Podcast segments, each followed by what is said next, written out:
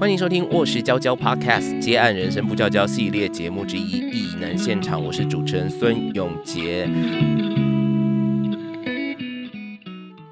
控诉你们什么？嗯，举方刚刚说的苦大便嘛，或者说活动活动太吵，嗯，然后或者说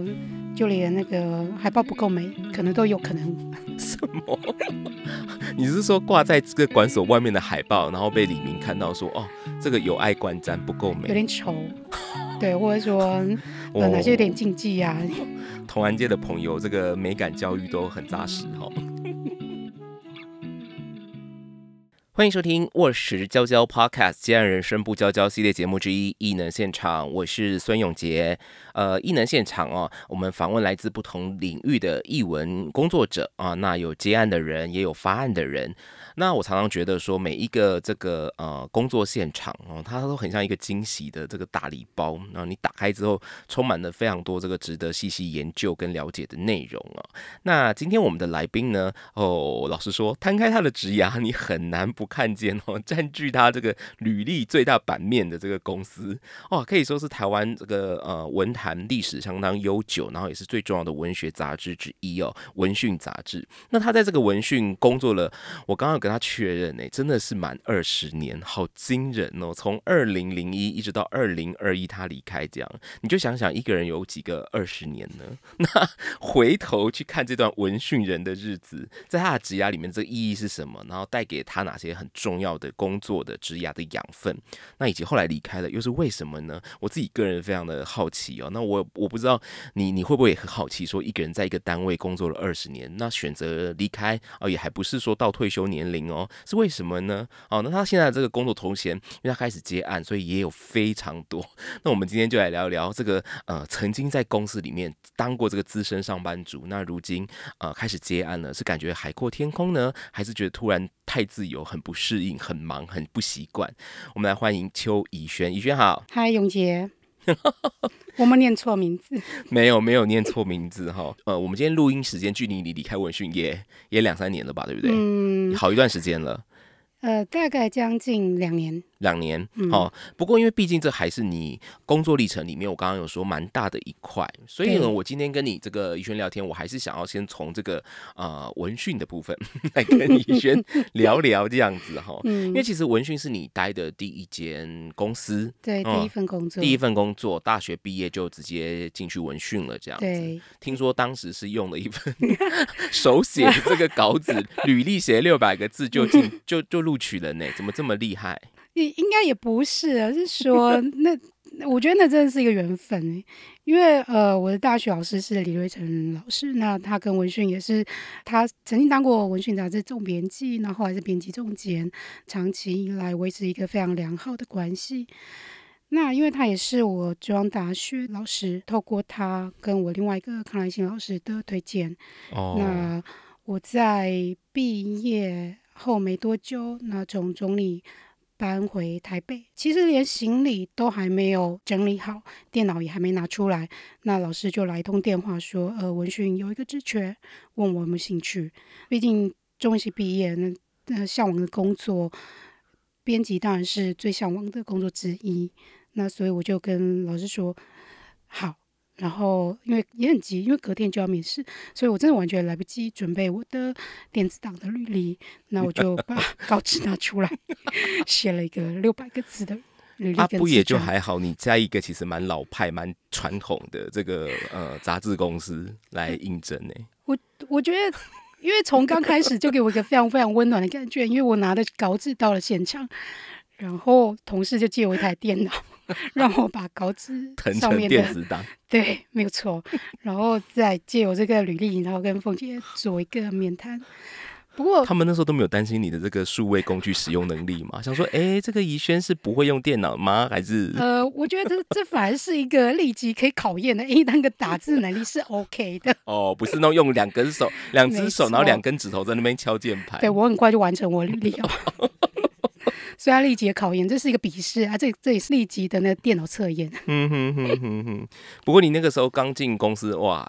从这个文讯编制还只有四个正职员工，对，到你离开的时候已经有三十个人。但我很好奇，这个三十人的编制是有包含文讯的周边单位吗？比如说济州安，或者是这台湾文学发展基金会，还是光文讯就有三十个人？我记得最后一次参加尾牙，大概做了五桌吧。五桌，对，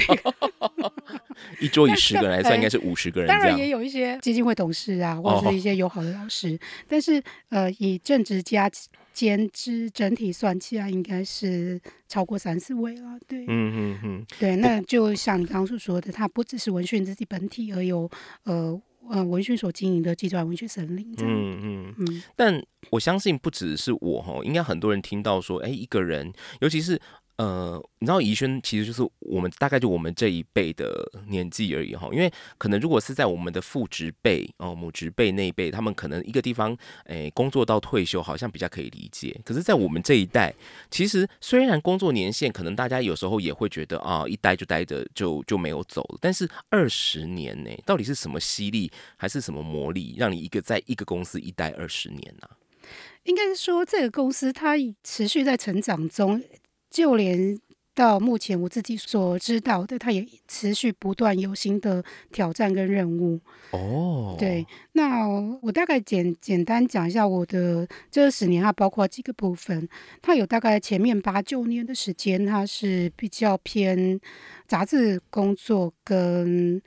活动展览的企划执行。嗯，那还有有一些每年的年度的研讨会的举办。嗯，那也有一个文讯被为大家所熟知的文艺界重阳敬老的一个数百人参会。嗯，所以其实要款待各路的这个作家们、作家老师们。对，就是前辈贤达们这样。那所以我觉得我的工作性质是相对一般纯文学杂志，它是多元性。一些对，因为你在呃文讯等于说有三个阶段嘛，一个刚刚你讲的就是杂志社时期，那这个部分当然可能主要内容就是跟杂志内容的这个呃编辑啦、跟企划啦，以及刚刚你讲的这种研讨会的筹办工工作人员等等为主。那后来你进入了这个所谓济州安啊这个文学森林冀州安时期的时候，更多担任的就是文艺馆所的经营跟管理，然后以及你要对外单位的这个接洽等等。那以及最后你在离开的之前的一个阶段，就是叫做大型专案时期。那这个时期你担任的更多，其实就是呃文讯这个这份这家公司的各种行销企划，以及呃政府部门、民间单位的各种委托你们的译文活动的承办。嗯，可以这样说嘛？那等于说这个每个时期，其实你确实都有不同的任务、跟不同的挑战、不同的学习，是不是也因为这样维持了那份新鲜感，以至于你也不觉得说，哎，我好像真的在一个地方待了二十年了？你说的没有错。因为就是这一份工作，它真的是太多可以让你持续成长跟挑战的地方。那也因此，你可能每一年都，你或许稍微有一点低潮的时候，哎，他又来了一个不一样的东西。这样不会更低潮吗？想说，哎，弄我还没弄够啊。他可能就会带给你一些不同的刺激，然后你你基于某一种，你基于某一种。呃，你不愿服输，或者说，诶，这好像也很好玩，可以来挑战一下。诶，那好像也不错，因为甚至说，像中间那一个阶段在记转，那你必须去管理空间，那那个空间它又非常的多元。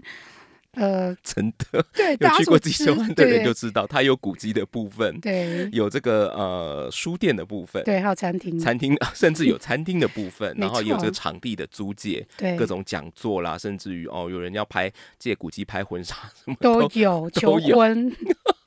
对，而且它更多的是里民关系的维护。哦，对啦，因为那是个老社区，对，哦，大家都会说你啊，你们那个活动太吵了，对，游客太拿出来敲，对啊，所以所以够好玩吧？嗯哼嗯哼，你永远不知道说你明明天会遇到怎样的事情，但我觉得这个跟你的人格特质感觉也是有一些关系啦。嗯，就说你是呃面对挑战，你其实是呃愿意去尝试的，你欣然接受的，或者是你把它当做是一个呃自我累积的机会。那有的人可能他比较安逸一点，他就不希望。工作内容一直有所变动，所以宜轩在一个单位同时待了二十年，并不是他就是呃好逸恶劳，是我很想，其实是这个单位就是你知道每天都有新花样，这样健达出奇但一般的在考验着他，那他也觉得哎蛮有意思的哈。那你可不可以跟我们谈谈，在这个三个不同阶段里面，呃，你现在回想起来各自最大的这个收获，或者我们刚才说的挑战会是什么？但杂志阶段，它考验的就是时间的掌控，因为你每一期都有你自己那个杂志的 d a y l i g h t 就在那边，你每个月的截稿期跟出刊期就是在那边，你你没有办法有说不的权利，而而且峰姐绝对不能呃忍受她的杂志。峰姐就是文讯的老板丰德平女士。对，谢谢你的补充。峰姐她绝对没有办法去接受说她的杂志。就是隔月的第一天还没有到市场上，我们说十月号的杂志，九月三十就希望在呃市面上可以看得到这样子。嗯，然后因为我们还有一些是订阅户，也希望说第一周以内或三天内可以送到读者手上。所以说，其实对执行者或对相关的工作发行啊、编辑啊、企划来说，他的压力跟挑战其实蛮大的。哦，对你，你非得在那个时间产出那样子的杂志出来，对。他一天都耽搁不行，嗯嗯嗯，刮风下雨也不行哦。刮风下雨要在风雨中把这个杂志给送出去，这样啊？你怎么拜托了？发行单位拜托你。那在这个济州湾时期，你刚刚其实有稍稍微提到一些些，除了说，呃，因为它这个管管所的使用名目非常的多元，非常的多样，然后里民关系的维护，对，没有错。这个停车位啊，哦，然后这个噪音狗大便 为什么那么多？哦，这个也归管所管，这样就对。当然。那在济州湾时期呢？你觉得最有趣、最难忘的会是什么？它其实分成几个部分。我我觉得我那时候，我心里常常都有一句话说：，呃，你一天开门，从你可以平安的开门到平安结束，中间没有任何客诉，你就是美好的一天。哦，嗯，所以那个时候是常接到客诉，是不是？我们最常接到就是一九九九，哦，就是有有李明直接打电话一九九九，啊，通常都是控诉你们什么？嗯，举方刚刚说狗大便嘛，或者说活动活动太吵，嗯，那或者说就连那个海报不够美，可能都有可能。什么？你是说挂在这个馆所外面的海报，然后被李明看到说，哦，这个有碍观瞻，不够美，有点丑。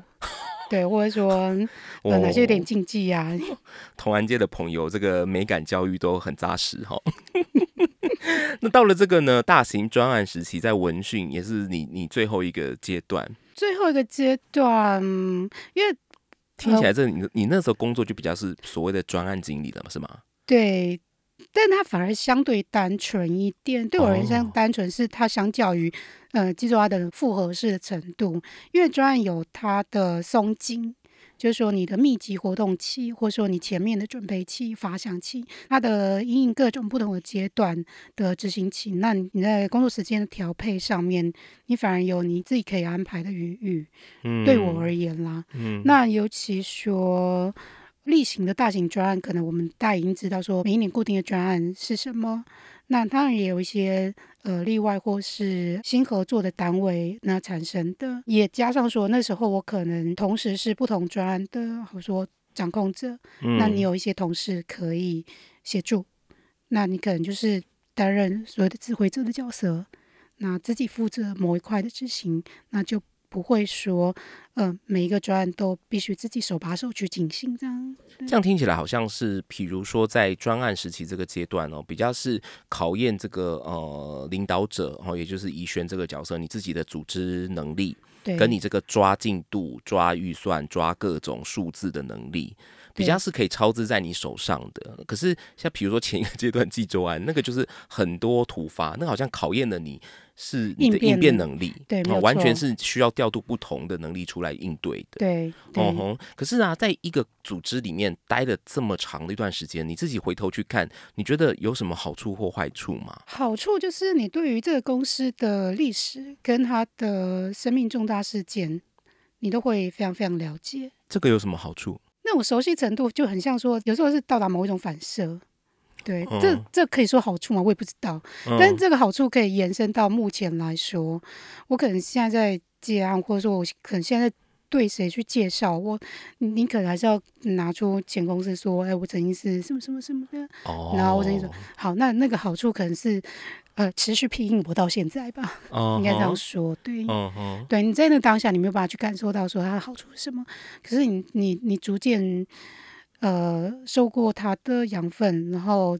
成成长为现在的自己，那你在跟下来的合作伙伴，或者说现在的新的单位在合作的时候，他会知道说，那那那你你现在工作的能力，或是相对的嗯严谨的，意思就是说打出文讯这块招牌，大家就知道说，哇，你这个人有几斤两重了。大概知道说你大概长什么样子吧。就是你这个如果太混或者是太瞎的，你可能在文讯不要说二十年，你可能二十分钟都待不下去，这样是这个意思吗？应该好像也不这样凤姐有啦，这么严格吗？没有啦，你想太多。挖坑给你跳，没有，但凤姐的严谨度是、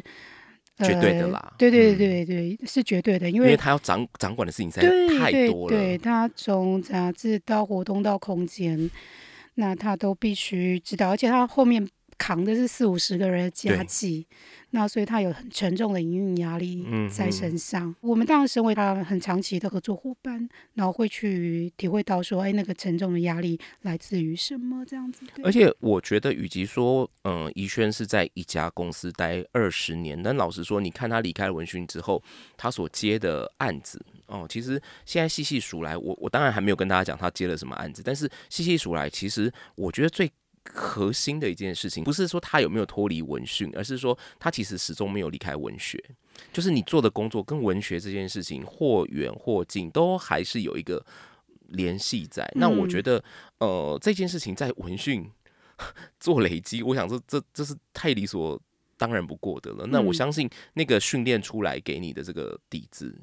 应该是足够你应付你往往后 职涯的各种变化。对你刚刚提到文学，我我我我又想了一下这一题，那我觉得它可能是构成你个人本身的某一种基调吧。但是呃，文学给自己的养成，它又不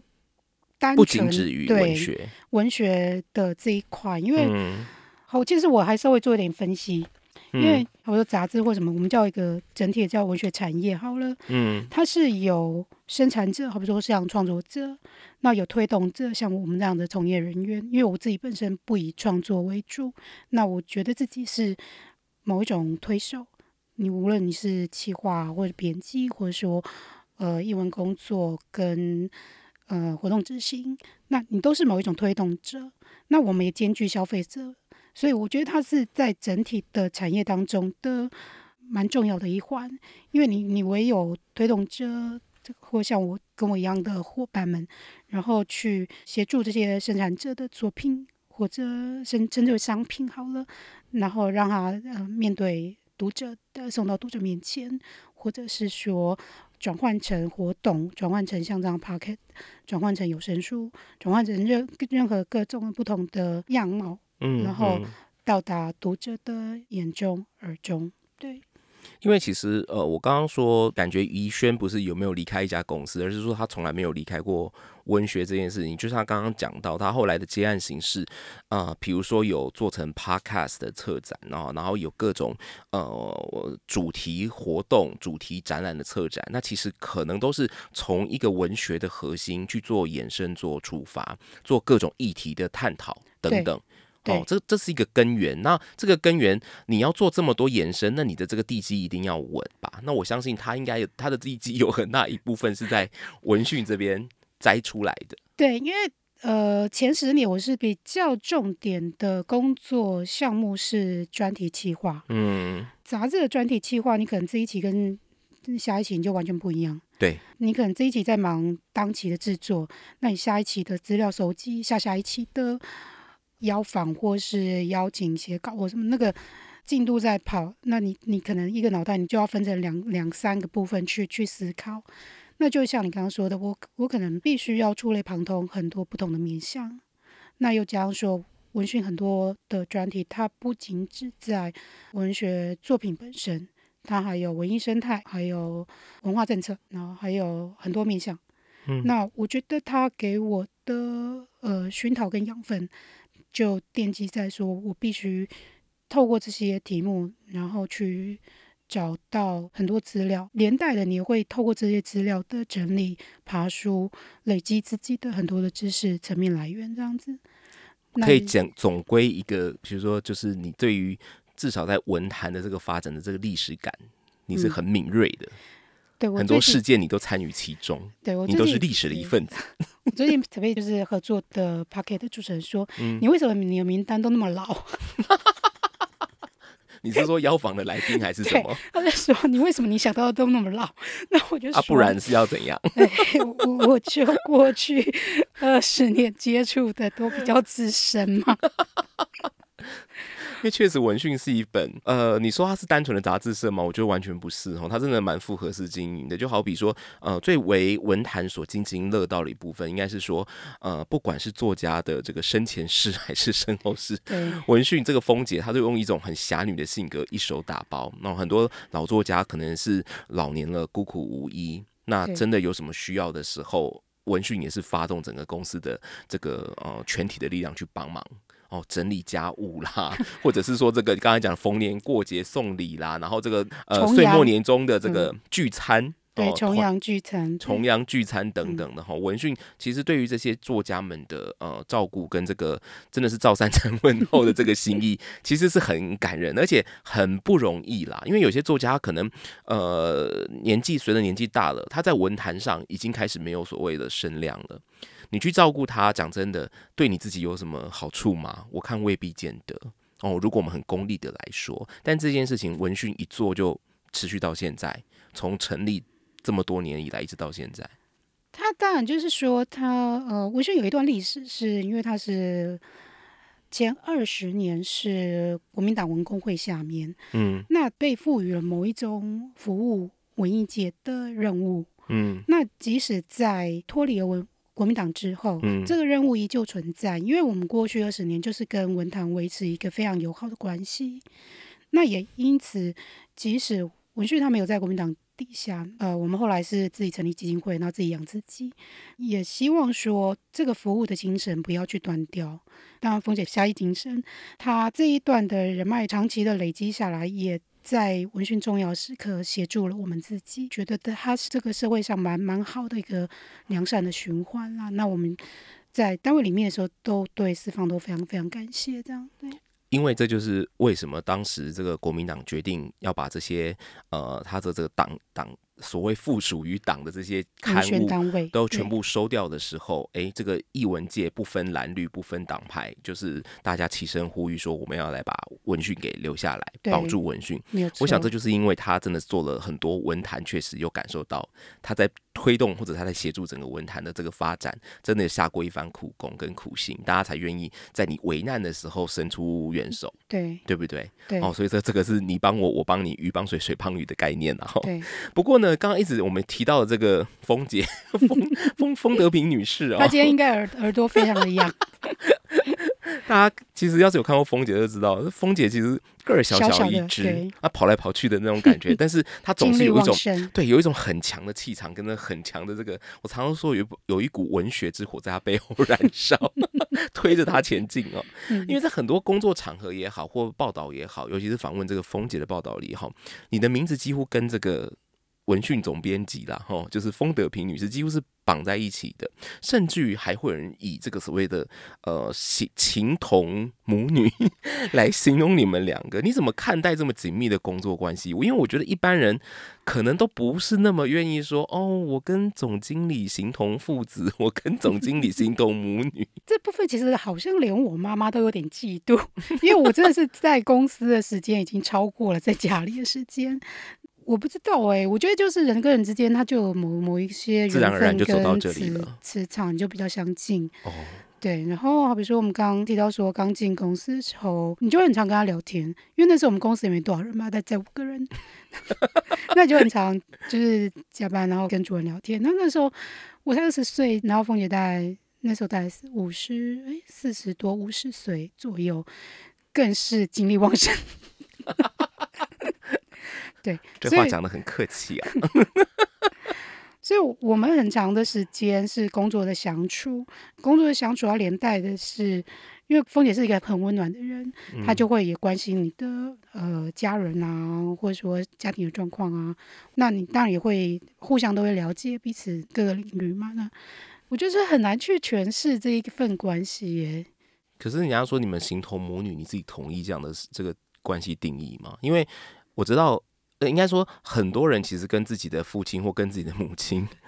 那个关系是纠葛之相爱哦相杀的，各种嗯情况都有。嗯，所以我就很好奇，当呃一组这个呃职场上的关系被定义成像母女，我不知道你会怎么看待耶？嗯，因为你你跟妈妈有时候吵是真的可以破口大骂吵开来的，可是你跟你这个这个形同管母女，你你你的重点放在母女，但是这个形嗯同还是这个形同啊，OK，对啊，重点还是这个形同。嗯所以我，我们嗯还是有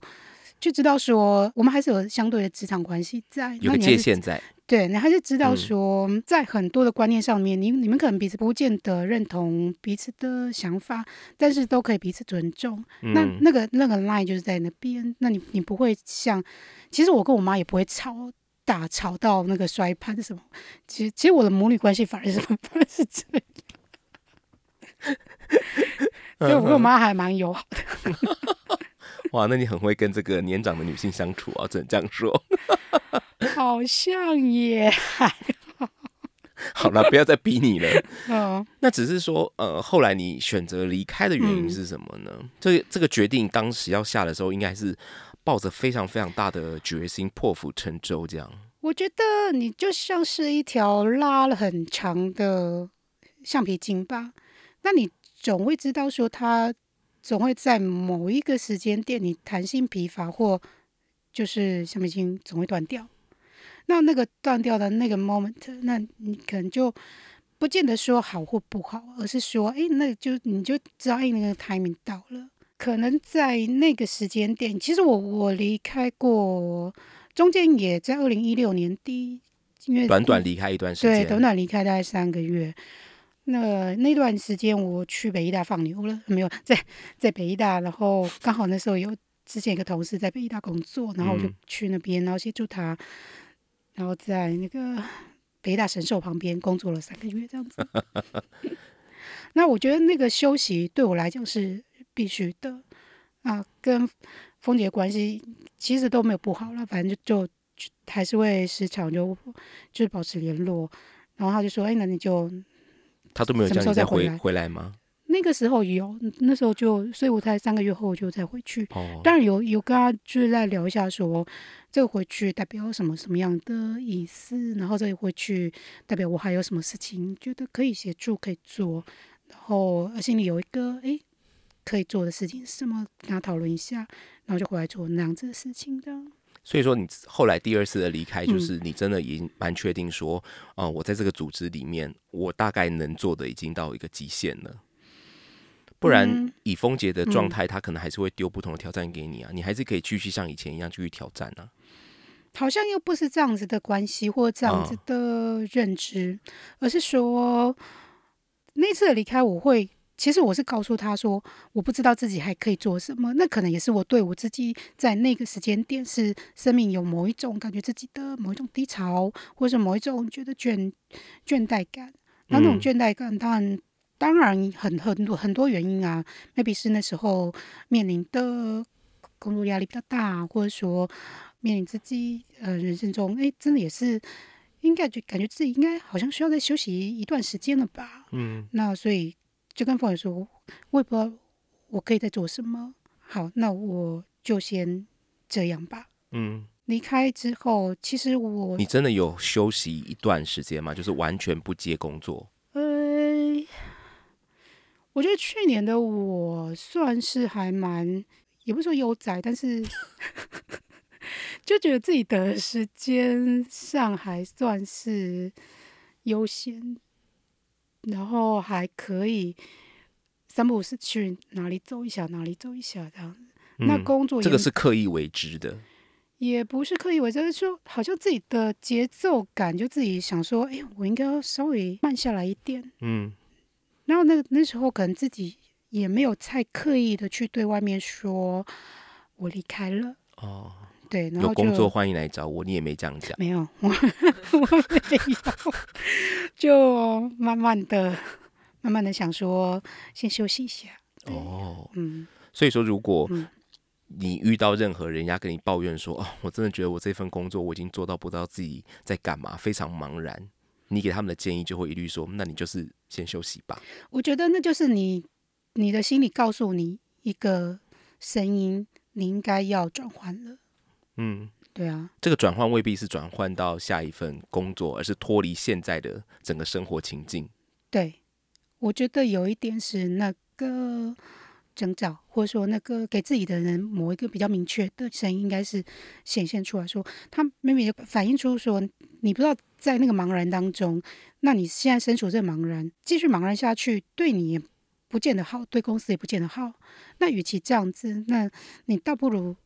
总要有一个人选择或下那个决定吧。嗯嗯嗯嗯，因为我觉得这个也也可以回推说，其实宜轩应该是一个对于工作责任感非常强的人啦。没有错。对啊，他嗯他也不想自己说、呃明明就没有提不起劲儿，然后放在那边摆烂，或者是在那边哎做个七八分就好。他可能就是想要全力以赴，但是又提不起那个劲的时候，他就会告诉自己说，也许这就是时间到了，对，没有嗯错。该分手的还是得要做决定。我不会用分手去界定他，因为呃，风姐很好，他还是放一个专顾问在上面。